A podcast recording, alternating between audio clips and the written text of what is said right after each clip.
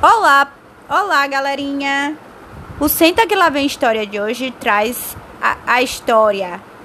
O Homem que Amava a Caixa, escrito e ilustrado por Stephen Michael King, editora Brink Book. Era uma vez um homem, um homem, o homem tinha um filho, o filho amava o homem. E o homem amava as caixas caixas grandes, caixas redondas, caixas altas, caixas pequenas, todos os tipos de caixa.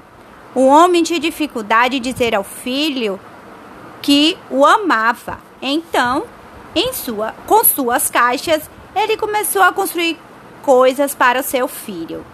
Ele era perito em fazer castelos e seus aviões sempre voavam a não ser, claro, que chovesse.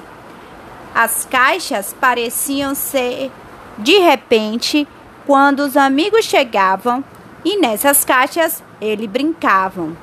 Brincar e brincavam e brincavam. A maioria das pessoas achava que o homem era muito estranho. Os velhos apontavam para ele. As velhas olhavam zangadas para ele.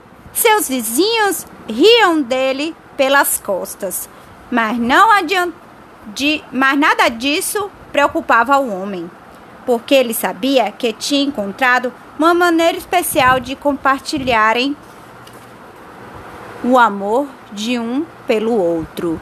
Fim da história.